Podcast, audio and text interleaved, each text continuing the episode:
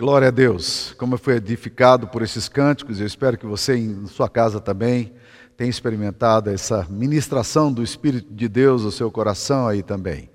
Que a honra e a glória seja do Senhor.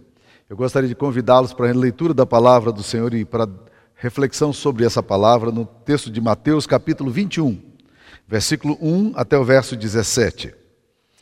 Quando se aproximaram de Jerusalém e chegaram a Betfagé, ao Monte das Oliveiras, enviou Jesus dois discípulos, dizendo-lhes: Ide à aldeia que aí está diante de vós, e logo achareis presa uma jumenta, e com ela um jumentinho. Desprendei-a e trazei-mos. E se alguém vos disser alguma coisa, respondei-lhe que o Senhor precisa deles, e logo os enviará. Ora, isto aconteceu para se cumprir o que foi dito por intermédio do profeta.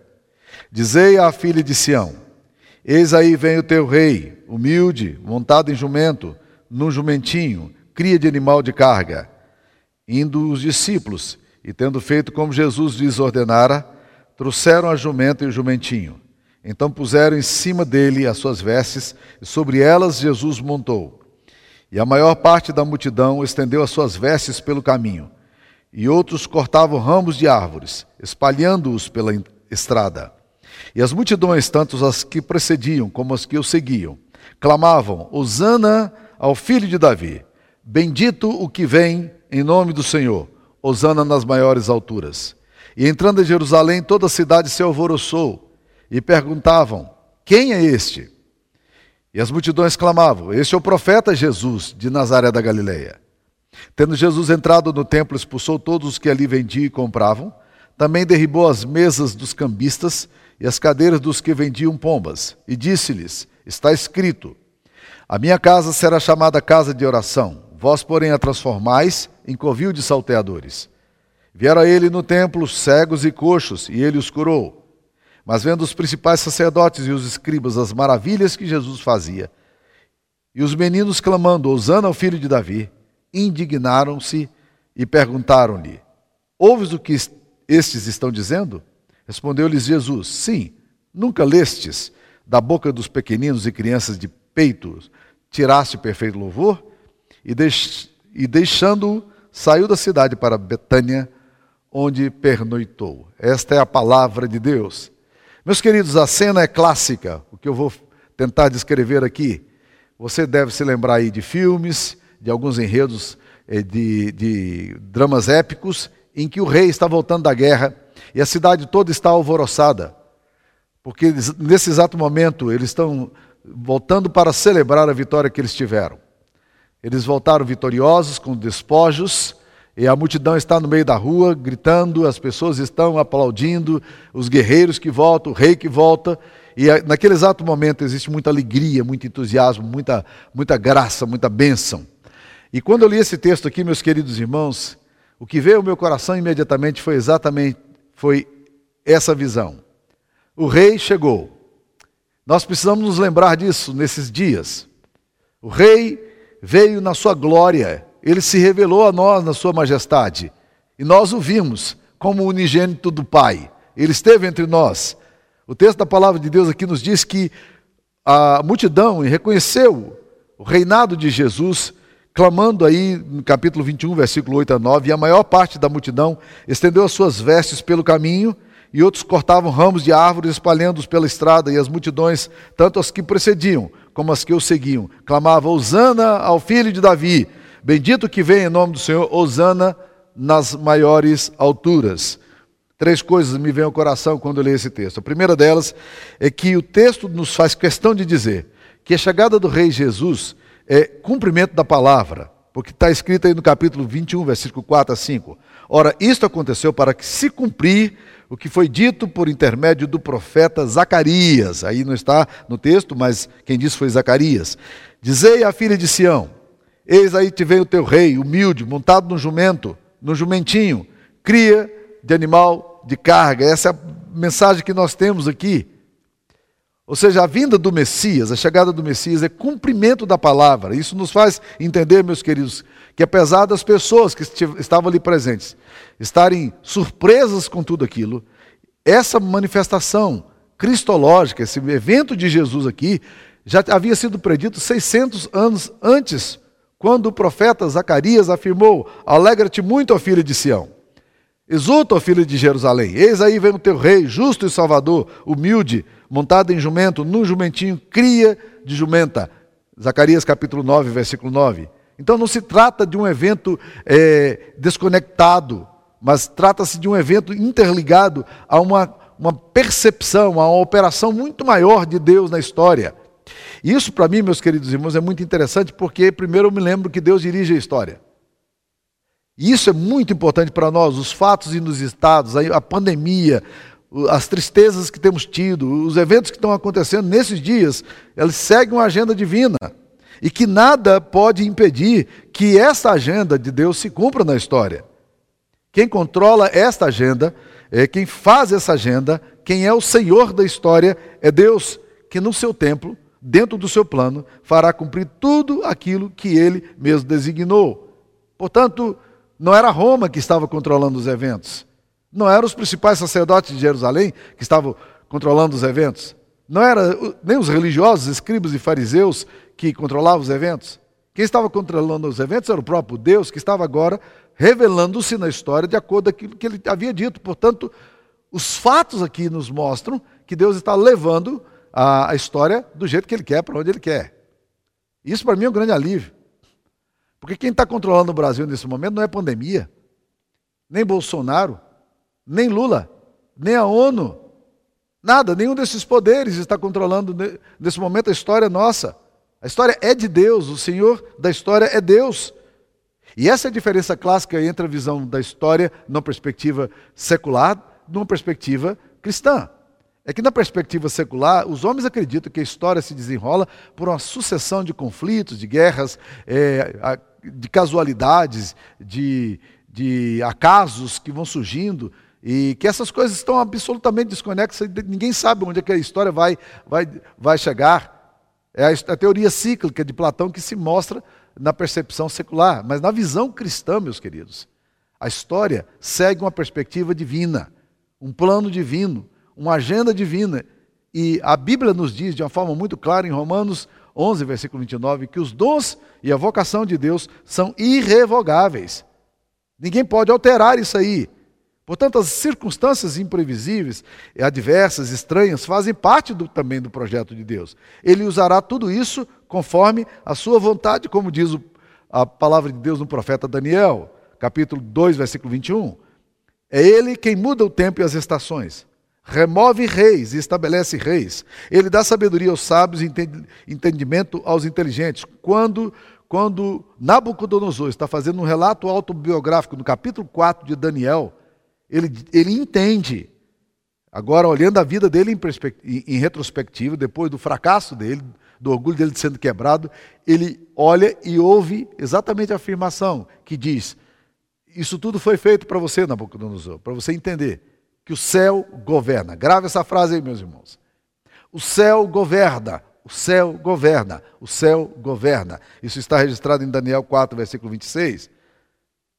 E é muito importante a gente considerar isso. Essa semana eu escrevi um texto chamado Tempo de Recuperar a Visão. Foi a compreensão de um texto de Atos, capítulo 16, quando, quando, quando eu estava lendo esse texto, olhando esse texto, e, e percebi uma coisa interessante: que os discípulos estavam numa pegada boa de missão. Eles estavam fazendo a obra missionária. Estava ali Paulo com seus, com seus discípulos caminhando na visão missionária, sonhando novos campos. E a Bíblia diz que eles queriam ir para, para a Ásia. Mas o Espírito Santo não o, o permitiu. Quem não permitiu, curiosamente, foi o Espírito Santo. Não é estranho imaginar que o Deus da missão é, decida não permitir que o seu povo avance na obra missionária, ou pelo menos para onde eles queriam. Logo em seguida você vai encontrar um outro texto que vem na pegada junto ali em Atos 16, 6, que diz assim: E tentavam ir para Bitínia, mas o Espírito Santo não o permitiu.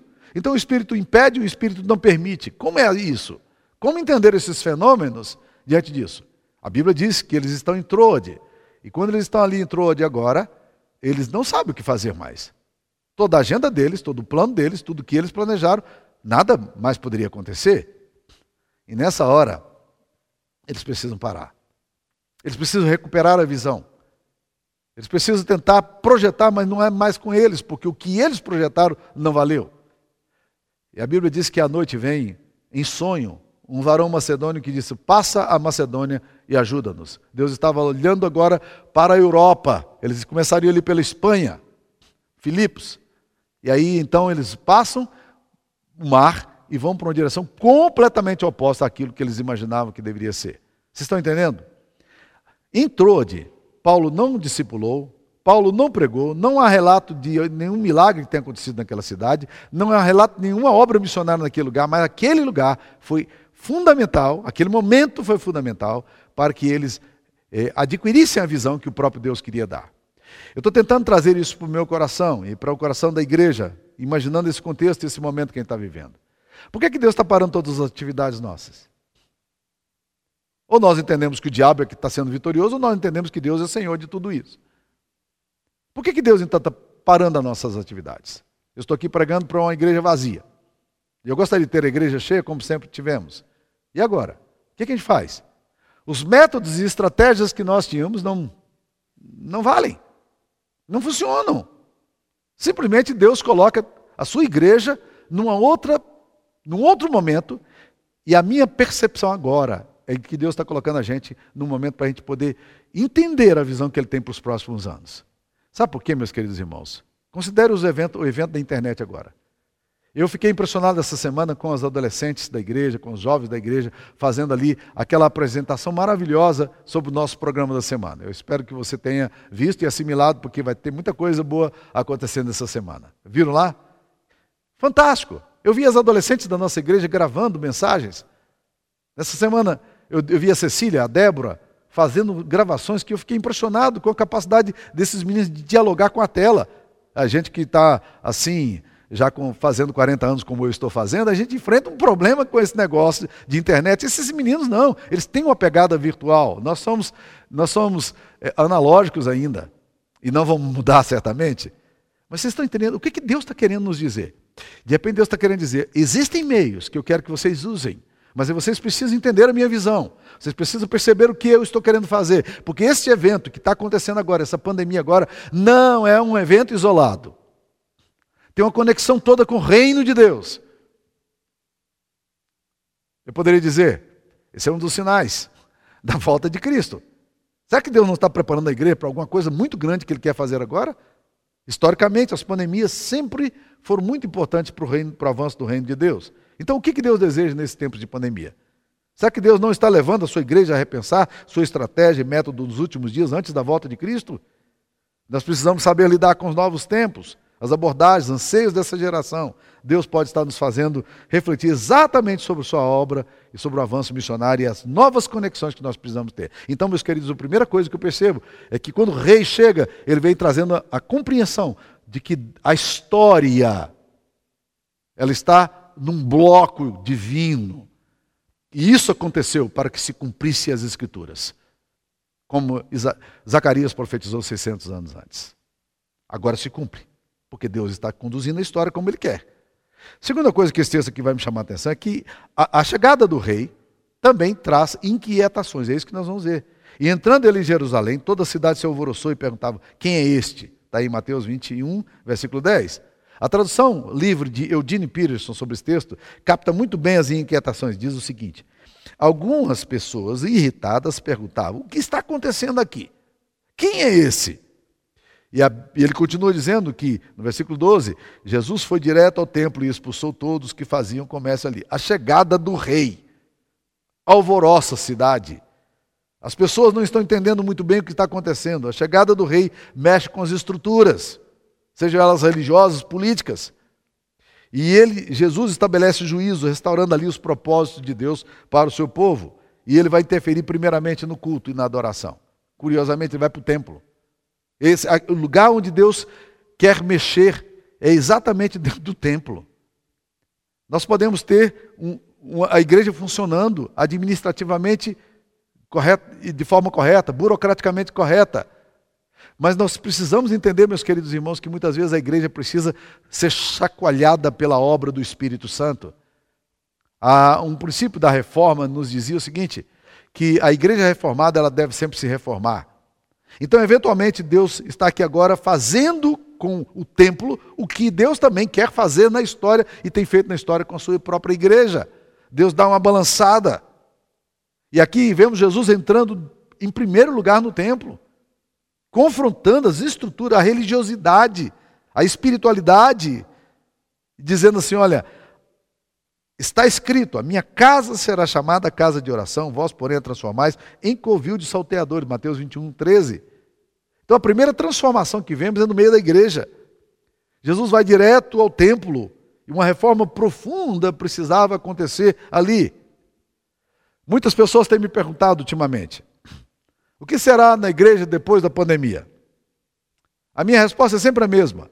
Deus está no controle de todas as coisas. A pandemia vai trazer novas percepções para o povo de Deus.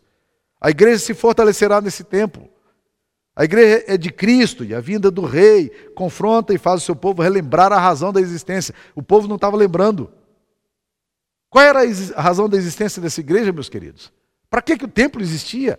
Não era para comércio, não era para venda, não era uma estrutura organizacional apenas. A minha casa será chamada casa de oração para todos os povos. Existem dois princípios aqui muito interessantes. O primeiro princípio que Jesus está querendo restaurar é que esse lugar aqui é um lugar para invocar a Deus.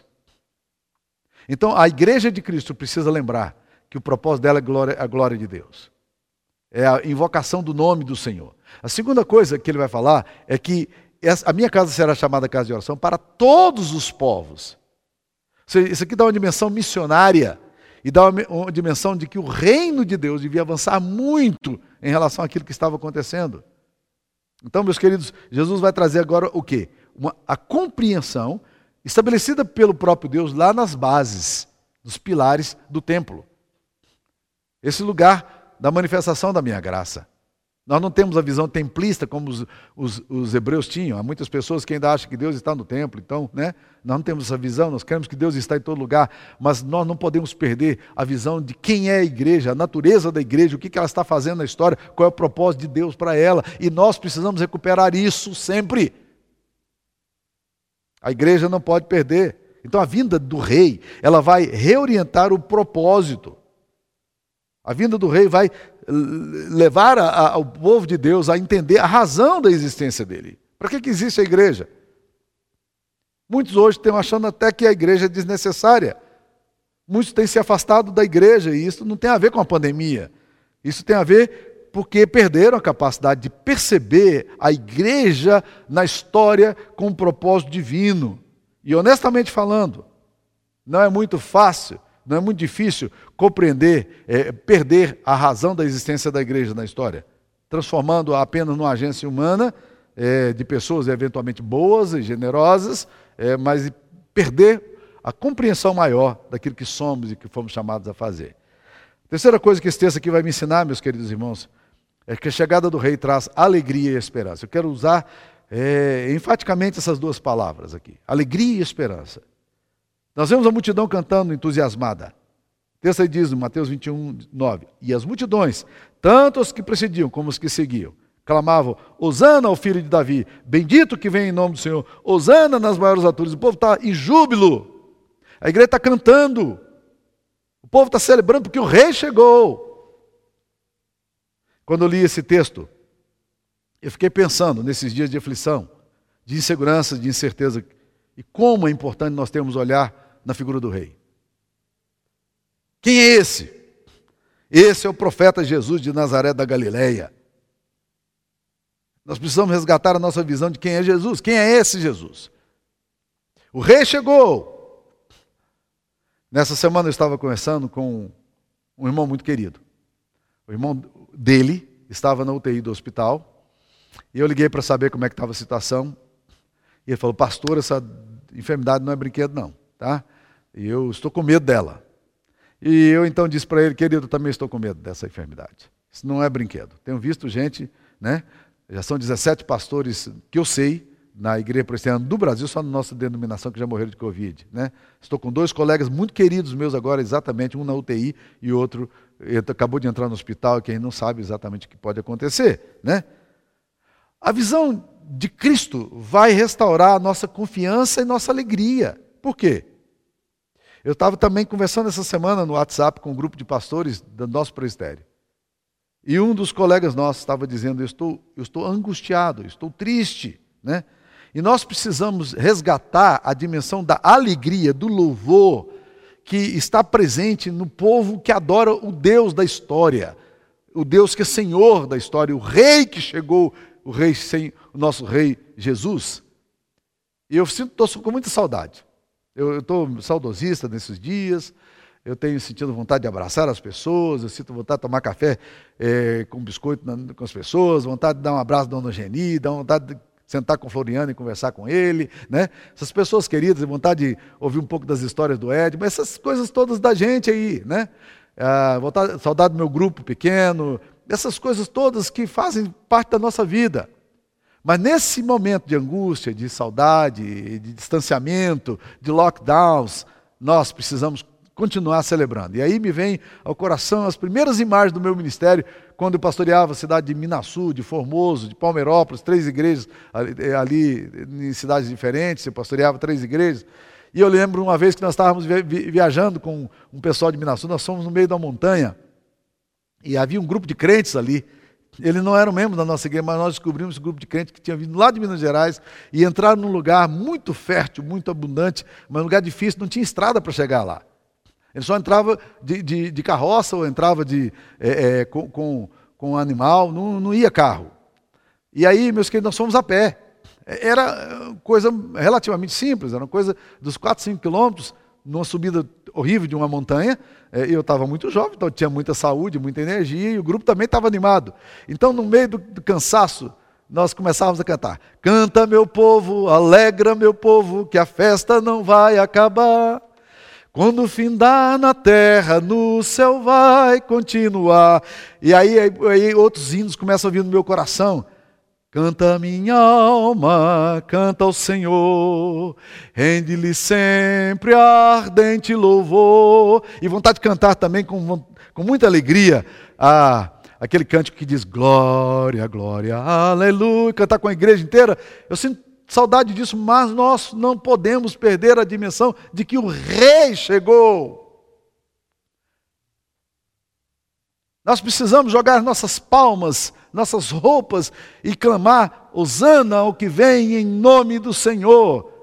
Nosso rei governa, ele chegou. A vinda de Jesus traz alegria e traz esperança, faz o povo se lembrar de que Deus não se esqueceu deles. Bendito que vem em nome do Senhor, que lembrança maravilhosa. Eles entendem, Deus está no nosso meio. O rei aqui não é César, não é o Império Romano, com toda a sua arrogância e imperialismo. O rei era aquele que vinha em nome de Yahvé. E nós vamos celebrar esse Deus aqui cantando.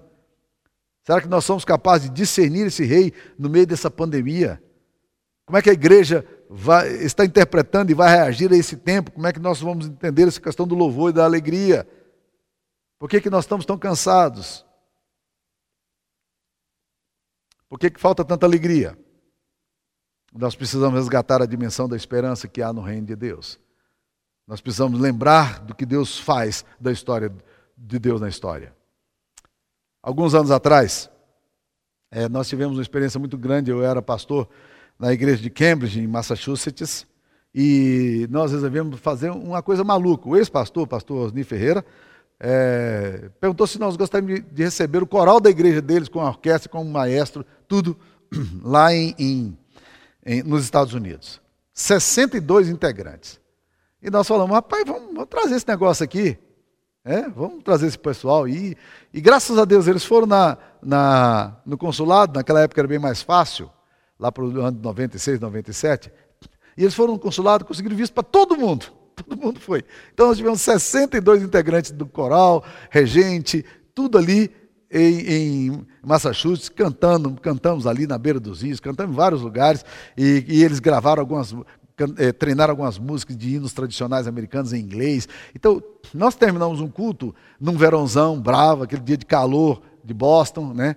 E aí nós terminamos o culto e aí alguém falou assim: Pastor, vamos cantar na escadaria da igreja? A rua que nós ficávamos era uma rua bem movimentada, a Prospect Street, que dava acesso a Central Square, que era um dos pontos da linha vermelha de, de Boston.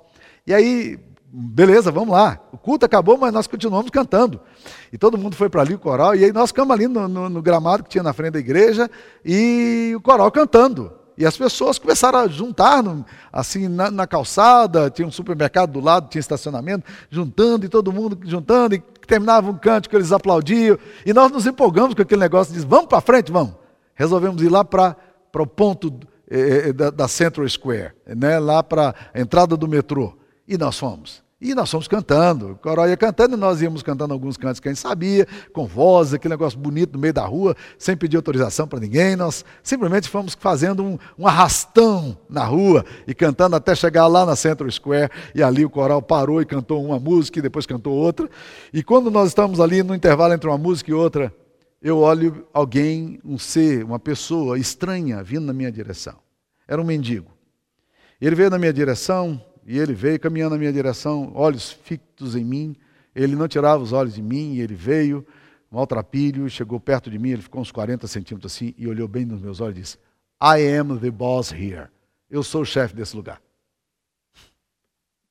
Eu sou o chefe desse lugar. Eu mando aqui. Naquele momento, meus queridos, uma percepção maravilhosa veio ao meu coração. E meu coração se encheu de alegria de imaginar, de pensar numa coisa maravilhosa. A new boss is coming. Um novo rei está chegando. Um novo tempo está chegando. O rei dos reis está entre nós. E meus queridos irmãos, eu queria que o meu coração fosse encharcado com essa compreensão. Esse rei está indo para Jerusalém. A multidão está clamando, está exclamando, gritando, Osana que vem em nome do Senhor. Daqui uma semana, um outro grupo, talvez boa parte daquelas pessoas que clamaram aqui, estarão gritando lá de novo, no meio da multidão. Não queremos esse. Solta Barrabás e crucifica Jesus. Crucifica-o. E Jesus vai ali, mas naquele evento inusitado, que não é um evento nada glorioso, é um evento de vergonha, de humilhação e de maldição. Daquele evento, porém, mais uma vez estava se cumprindo na história o fato de que Deus está conduzindo o seu propósito. Naquele evento, Jesus Cristo estava levando sobre si todas as nossas culpas, todo o nosso pecado. O castigo que nos traz a paz estava sobre ele, pelas suas pisaduras fomos sarados, diz o profeta Isaías. Naquele evento, ele estava esmagando a cabeça da serpente, de acordo com a profecia que havia sido dada lá para Adão, no início, lá no Éden ainda, quando Adão estava saindo do paraíso, de que haveria um que esmagaria a cabeça da serpente. É Jesus. Colossenses 2,14 vai dizer que ele despojou os principados e potestades, zombando deles na cruz. Jesus estava sendo vitorioso sobre as trevas, sobre o diabo, mas ele estava também naquele lugar de vergonha. O rei que chega, e o rei que é humilhado, o rei que é prostrado, esse rei vai trazer agora para nós uma coisa maravilhosa, que é a compreensão de que quando findar na terra, no céu vai continuar. Por isso nós precisamos continuar cantando. Canta, meu povo, alegra, meu povo. No meio da tribulação, no meio da pandemia, no meio da inquietação, no meio dos nossos medos, dos nossos temores, da nossa ansiedade, da nossa depressão. Levante a sua voz, meu irmão, e cante ao Senhor. Grite, Osana ao que vem em nome do Senhor. Osana ao filho de Davi. Deus está no nosso meio. A história não é uma série de eventos desconexos, mas a história segue uma agenda divina, um propósito divino, porque o Senhor da história está se manifestando. O Rei chegou. Louvado seja o nome do Senhor. Vamos orar? Senhor Jesus, ministra o nosso coração essa palavra, aplica isso no nosso coração, restaura, Deus, a nossa alegria no Senhor. Ó oh, Deus, temos estado abatidos, temos estado desesperançados e com medo. Não nos deixa, Deus, viver assim. Dá-nos ousadia, confiança e fé naquilo que o Senhor deseja fazer na nossa história, porque o Senhor é o Deus da nossa história. Louvamos o teu nome em Cristo Jesus. Amém.